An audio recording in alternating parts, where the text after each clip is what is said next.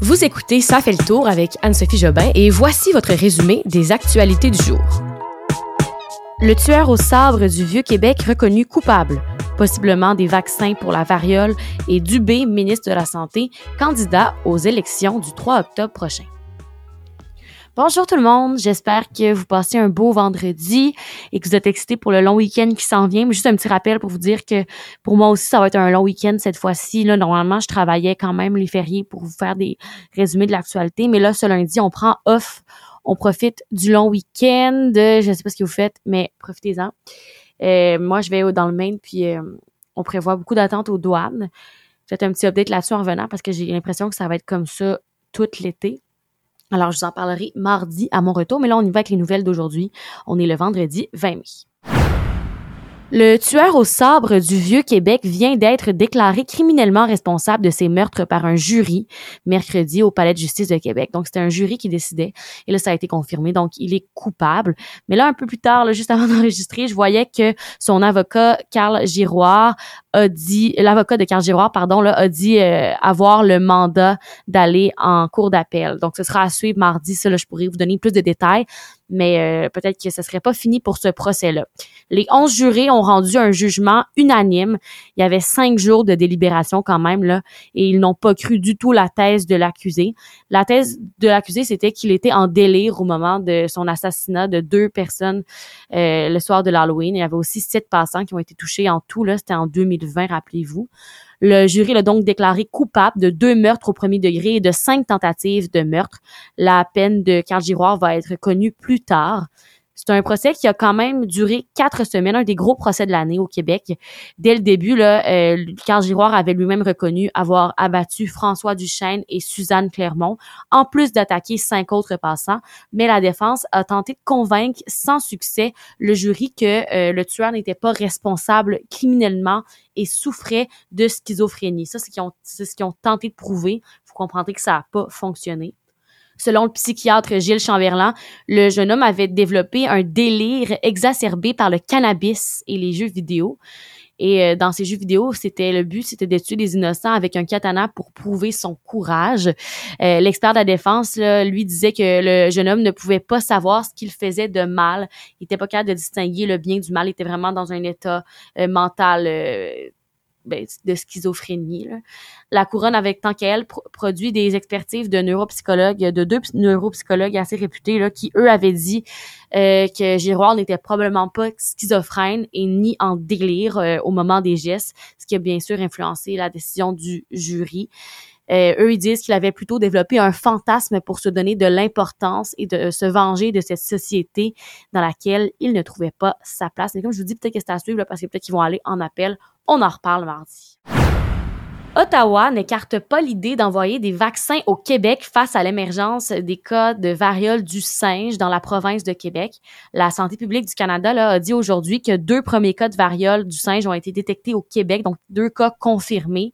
Euh, c'est une analyse de laboratoire qui a été faite à Winnipeg. Il y a une vingtaine d'autres cas qui seraient sous enquête dans la province selon le ministère de la Santé et des Services sociaux.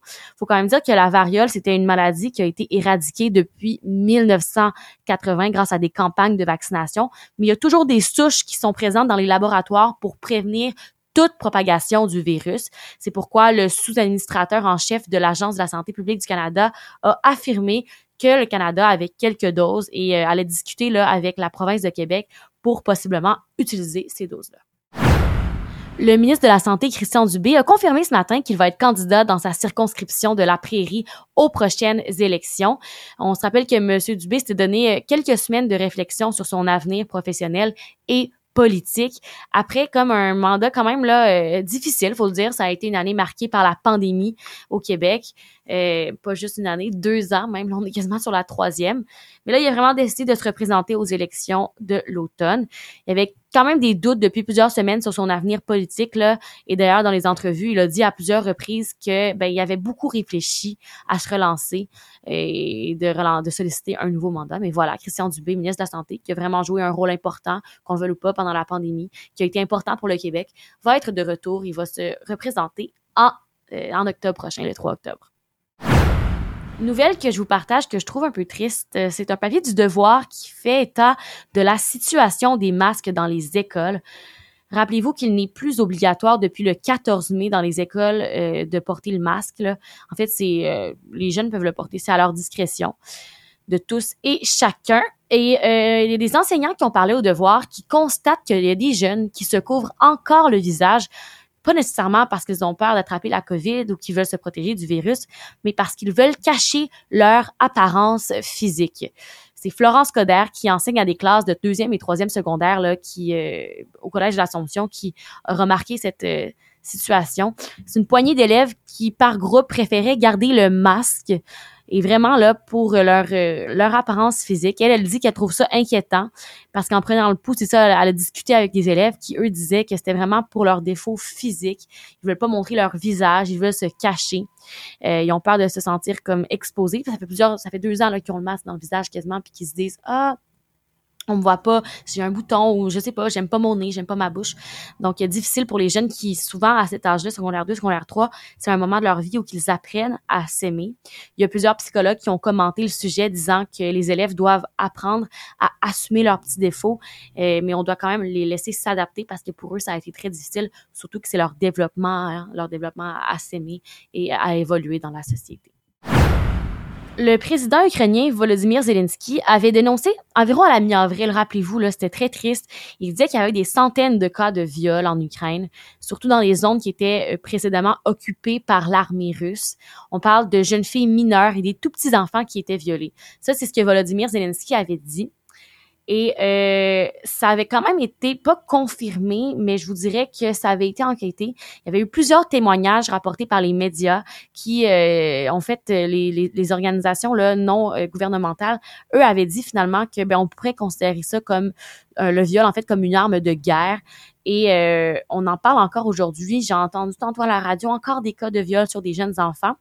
La raison pourquoi je vous en parle, c'est que ce matin, il y a une image choc qui a fait le buzz sur Internet, celle d'une femme dont le torse nu était peint aux couleurs du drapeau ukrainien avec la mention en anglais « Arrêtez de nous violer ». Elle était habillée d'une culotte rouge là avec du sang, du faux sang, on peut on peut croire. Et euh, elle est arrivée sur le tapis rouge du 75e festival de Cannes. Euh, elle a été arrêtée après par la sécurité, ils l'ont mis ils l'ont mise de côté, mais vraiment pour dire arrêtez de violer les gens en Ukraine comme je vous dis, on peut pas tout de suite dire que c'est des crimes de guerre parce qu'il n'y a pas assez de preuves. Mais il y a beaucoup, beaucoup, beaucoup de, preuves, en ce moment des petites preuves, puis des ONG qui disent que euh, il y a vraiment des viols qui sont commis en ce moment en Ukraine. Une autre nouvelle sur le conflit, Zelensky a parlé hier dans une vidéo de l'enfer que vivent les Ukrainiens dans le Donbass en ce moment. Euh, Donbass qui est complètement détruit. Les troupes russes y ont de nouveau intensifié leurs efforts aujourd'hui, surtout à Donetsk où plusieurs civils seraient morts. Hier, les autorités ukrainienne avait déclaré que 12 civils avaient été tués là-bas et 40 autres personnes étaient blessées par les forces russes qui ont vraiment multiplié les, les bombardements là-bas dans les derniers jours.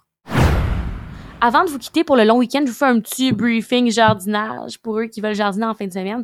Sachez que euh, il y a plusieurs zones au Québec. Là, je vais me concentrer surtout sur les zones de euh, Saguenay, Québec, Montréal. Je me rendrai pas à cette île. De toute manière, là-bas, c'est vraiment pas le, temps de planter. Il fait vraiment trop froid.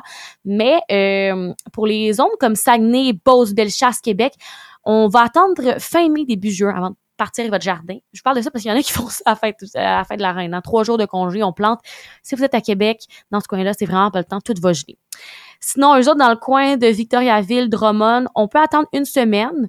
On n'est pas sûr que ça va geler, mais euh, je vous conseille d'attendre encore. En fait, c'est pas mes conseils, ce sont les, joyeux conseils de Marthe Laverdière, une horticultrice très colorée que j'ai entendue à SN et avec qui j'ai discuté ce matin, qui m'a donné ces petits trucs-là.